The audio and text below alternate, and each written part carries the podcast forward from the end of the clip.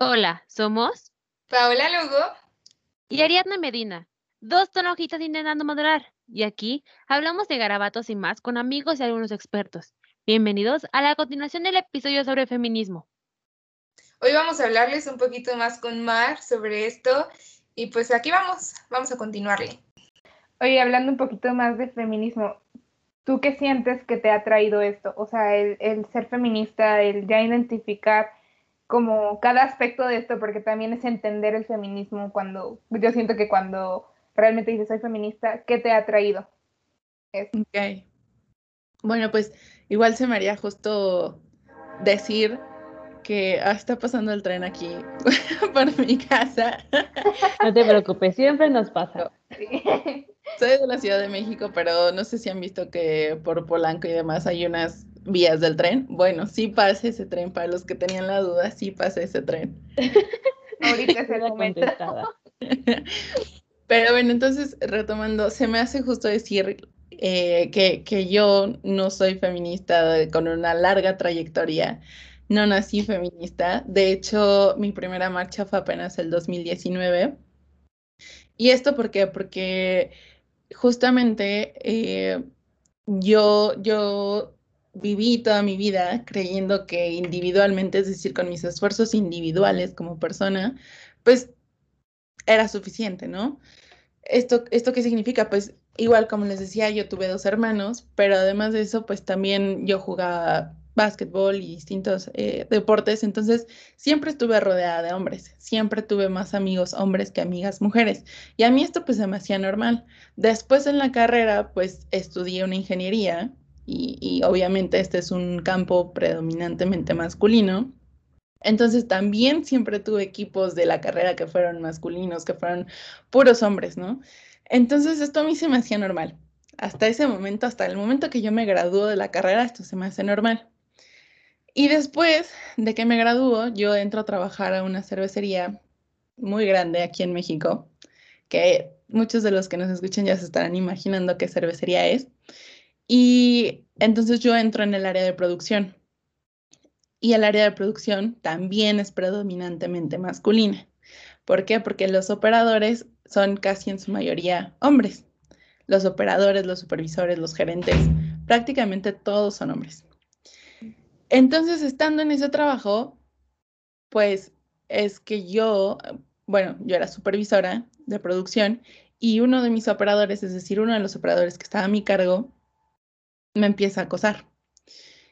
Y entonces fue en ese momento que yo empecé a, sufrir acoso laboral, acoso sexual en el, en el entorno laboral, para ser más exactos, ¿no?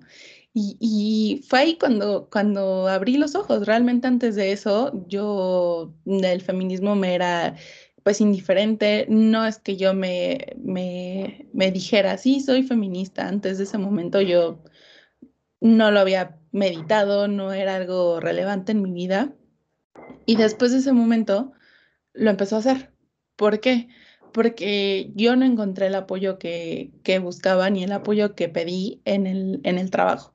¿Esto qué quiere decir? Que yo se lo denuncié a, a recursos humanos, cómo era debido, cómo era el protocolo, y es una empresa que se jacta de ser súper diversa, de que no, pues se les dan las mismas oportunidades a las mujeres, de que no, pues aquí este, a la comunidad LGBT también se les dan las mismas oportunidades. Y, y, la realidad es que no es cierto, ¿no? Entonces cuando yo, cuando yo viví eso, pues me cayó el 20. Y ahí fue cuando entendí, ¿sabes qué? O sea, toda la, la opresión es sistemática. Es algo que, que no se trata de qué es lo que me haya tocado vivir a mí, no es algo que, no sé, porque yo me lo busqué, no es algo que porque mis decisiones me llevaron a este momento, no. Es algo sistemático, es algo que le habría pasado a cualquier mujer que hubiera entrado en mi posición. Y es algo que le ha pasado a cualquier mujer estando en mi posición. ¿Por qué? Porque después de que eso me pasa a mí, una, una chica, bueno, una, una operadora se acerca conmigo. Bueno, no era operadora, era de limpieza se acerca conmigo, porque claro, yo era la única mujer supervisora, y, me pide ayuda porque ella también está sufriendo acoso de parte de, de, su jefe, que el jefe pues era de outsourcing. Entonces, pues también, ¿no? Me di cuenta que no era yo la única viviendo eso, pero que a lo mejor por mi posición, porque pues era ingeniera, era supervisora, yo era parte de un programa de talento dentro de esa empresa, entonces a lo mejor por todas estas circunstancias, yo tenía la ventaja de que me hicieran un poco más de caso. Y digo un poco más de caso porque incluso aunque les, les denuncié, como ya les platicaba, les denuncié a, recursos humanos y seguí el protocolo indicado, no se hizo nada. Yo tuve que seguir trabajando con ese colaborador siete meses después de que lo denuncié. Y obviamente manejaron súper mal las cosas, a pesar de que la mayoría de, del personal en recursos humanos eran mujeres, lo manejaron súper mal. Se lo dijeron al tipo, o sea, le dijeron, oye, te denunciaron, y fue ella, y fue así, pero no lo sacaron de mi equipo. Entonces, obviamente, el tipo se enojó y ya no solamente era una cuestión de, de, acoso sexual, sino también que el tipo tomó actitudes agresivas y violentas, ¿no? Y yo ya no tenía como la confianza de, de hacer mi trabajo cerca de él, cuando él seguía siendo de mi equipo. Entonces, yo no podía simplemente dejar de hacer mi trabajo, tenía que seguir pues acercándome, dándole instrucciones, este, dándole seguimiento. Fue algo bastante incómodo y pues ya les platico, ¿no? Que duró alrededor de siete meses y finalmente sí corrieron al tipo, pero yo tuve que seguir insistiendo, o sea, llegué al nivel de director regional y hasta que no le dije a él, no se hizo nada. Después de que ya le digo, se inicia una investigación y, y bueno, acaba un concepto muy, muy interesante para mí, que es la parte de la revictimización. ¿Esto qué quiere decir? Que igual como lo platicábamos, ¿no? O sea, te sucede lo que te sucede, ¿no? Te, te nalguean en la calle, te abusan de ti, lo que sea. Esa es la primera victimización, el primer momento en el que te conviertes en víctima. Pero después de eso viene la revictimización y puede darse de muchas maneras. En este caso se dio, ¿sabes qué? Es tu culpa. Es tu culpa, tú lo provocaste, es que dónde estabas, cómo ibas vestida, qué hora era, por qué te pusiste en esa, en esa posición y entonces vuelve a ser tu culpa. Cuando la realidad es que nosotros deberíamos de ser libres de ponernos lo que quisiéramos, de salir a donde quisiéramos, de salir a las horas que quisiéramos, estudiar lo que se nos antoje, trabajar donde tengamos ganas de trabajar, sin que eso significara que corriéramos un riesgo mayor, ¿no? Entonces, eso es lo que es la revictimización, darle más culpa a la víctima, volverla a hacer pues sí, hacerla víctima. Más vulnerable de lo que ya estaba haciendo. Exactamente. Y fue precisamente lo que, lo que, con lo que yo me topé eh, eh, cuando se inician las investigaciones, porque me acuerdo que incluso le dieron como lugar a que el sindicato me, me interrogara, ¿no? Antes de que empezaran ellos sus investigaciones, me acuerdo que me abordó un delegado sindical y me preguntó así de frente que por qué no les había dicho a ellos como sindicato, que demás. Yo, o sea, estoy en medio de mi turno de trabajo y un tipo viene a interrogarme sobre algo que yo confidencialmente le dije a recursos humanos, ¿no? Entonces, bueno, eh, después de eso hicieron las investigaciones y me, acuerdo que incluso un amigo mío, que en ese entonces era mi compañero, de trabajo y estaba en el turno y había presenciado ciertas cosas que había hecho este tipo, lo llamaron a testificar, porque obviamente yo di su nombre, ¿no? Él lo vio, pueden preguntarle. Y este, cuando lo llaman a testificar y le preguntan, ¿no? Pues que les diga todo lo que él había presenciado, la de recursos humanos le dice, pero sabemos que eres amigo de Mariana, no vayas a mentir por ella. O sea, después de siete meses de que yo estuviera insistiendo con lo mismo, todavía creía, creían que, que, era algo que yo estaba inventando, que de alguna manera siete meses me las había arreglado para seguir con la misma mentira. Entonces Pero ahí como que gano insistiendo aquí cuando tengo ganas de irme de además, fiesta o algo. Uy, sí, qué divertido es estarles mintiendo sobre un acoso, ¿no? Uy, divertidísimo. Exactamente, o sea, entonces ahí fue el colmo. Dije, no, o sea, esto ya es sistemático, esto ya es de la organización, no de los individuos, y, y no importa lo que yo haga como individuo, esta opresión va a seguir. Y he dicho y hecho, o sea, yo ya me fui de esa empresa, obviamente terminé renunciando, porque, pues imagínense, ¿no? Eso fue esa situación en particular con el, con el operador Y la realidad es que aunque yo con el resto de operadores me llevaba súper bien y, era algo que me gustaba a mí hacer, digo, no por nada estudié ingeniería, es algo que me gusta hacer, eh, aún así, pues había ciertas eh, situaciones y, al ver la falta de apoyo que yo obtuve cuando quise alzar la voz sobre una situación en particular, dije, no, esto es un mundo que yo no puedo arreglar.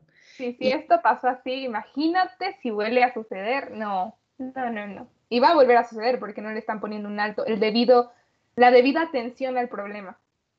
Exactamente, tú lo has dicho, tú lo has dicho, o sea, no lo están atendiendo de la manera en que se debería de atender. Y, y sí, o sea, dicho y hecho, la realidad es que eso sigue. Yo, después de que renuncié, me acuerdo que me dio follow en Instagram uno de los, de los eh, compañeros supervisores con los que yo trabajaba, que era un tipo que hacía comentarios muy soeces respecto a mi físico, que, o sea, ya sabes, del tipo que quería hacerme no sé qué, que quería, en fin. Y yo jamás le di entrada eh, y aún así el tipo se la pasaba inventando que, que, habíamos tenido algo y demás. Y yo decía, bueno, yo, ni, yo a ti ni te topo, ¿no? Güey, ni te topo. Pero el tipo se la pasaba diciendo ese tipo de cosas. Y, y bueno, yo renuncio, ya me voy. Y este tipo me da follow en Instagram. Entonces yo dije, o sea, es el colmo. Yo no entiendo en qué mundo tú podrías creer que tú y yo seríamos amigos.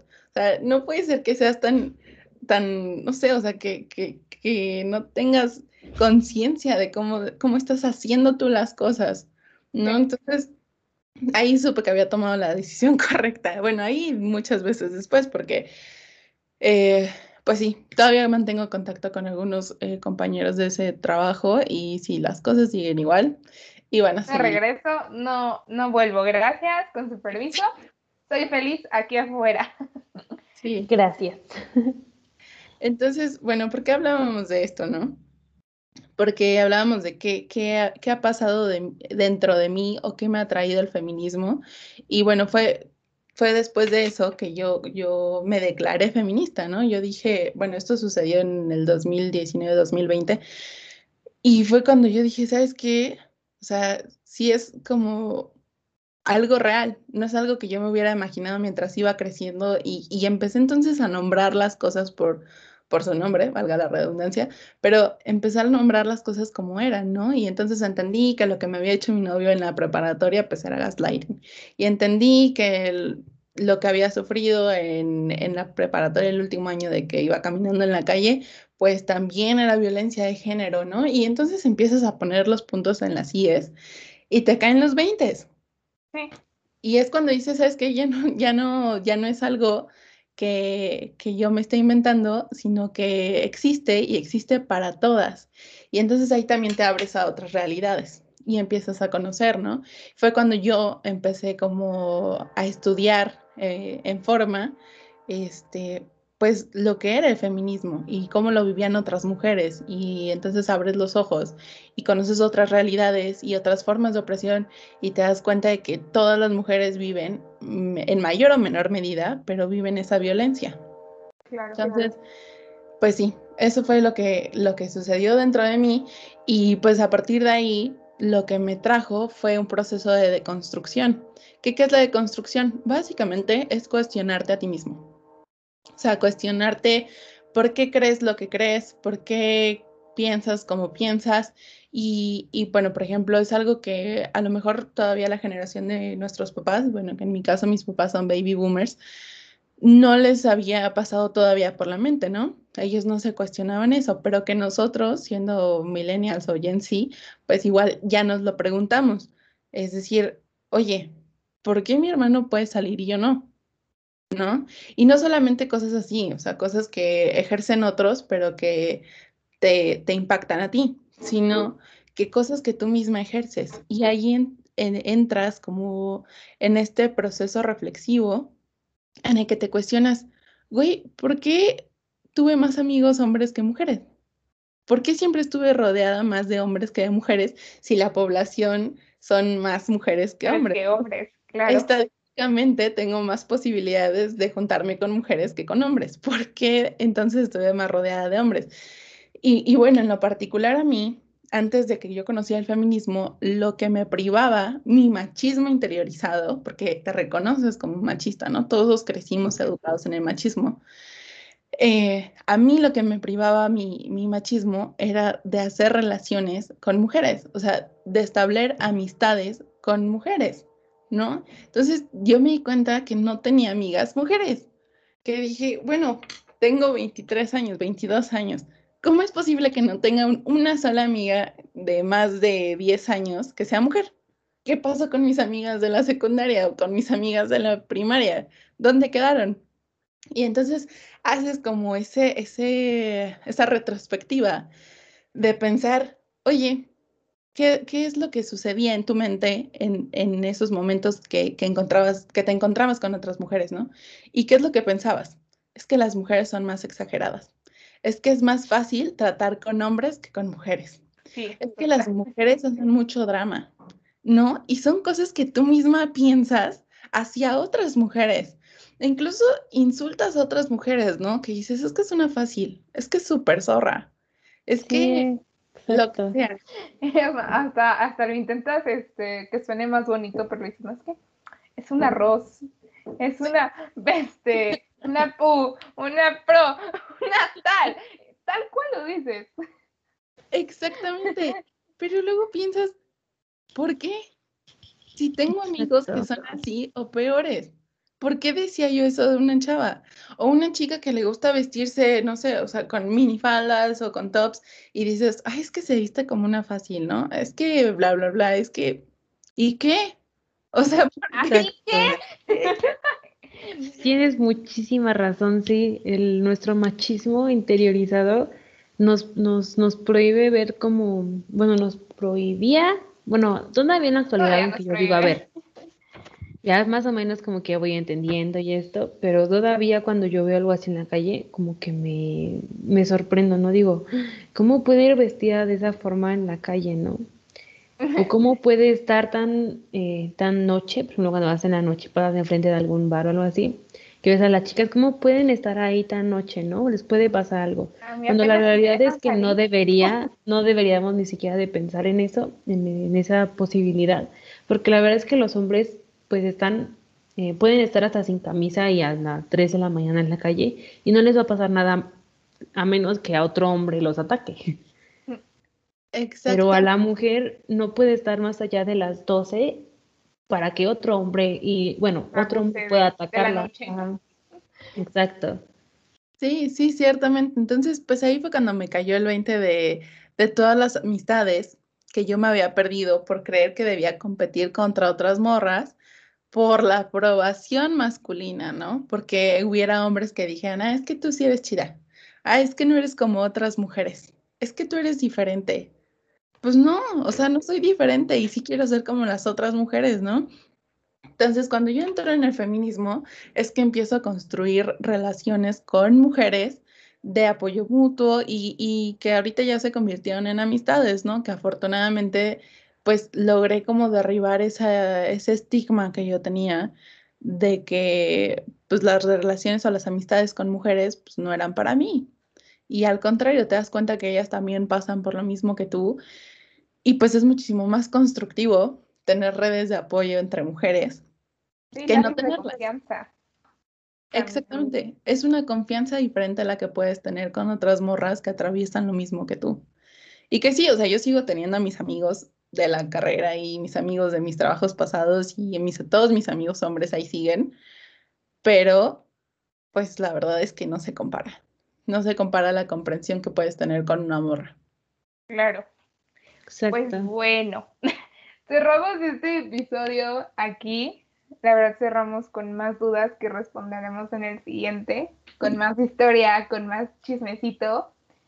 Y Y aquí, le seguimos en el siguiente. sí, ya, ya. Vamos a despedirnos por este capítulo. Por favor, Mar, dinos algo para que cerrar, cerrar este episodio. Ok, entonces pues, eh, pues gracias a todos los que se conectaron en este episodio para escucharnos y compartir con nosotros.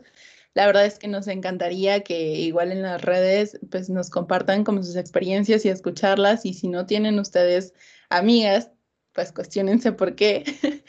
y pues no cierren, no cierren las, las, las puertas al feminismo, ¿no? ¿no? Que no les dé pena reconocerse como feministas y tampoco les dé pena preguntar, o sea, preguntar qué es el feminismo y preguntar cómo te puede ayudar a ti en lo que estás atravesando. Eso sería lo que yo invitaría a nuestros, a, nuestros, a nuestra audiencia.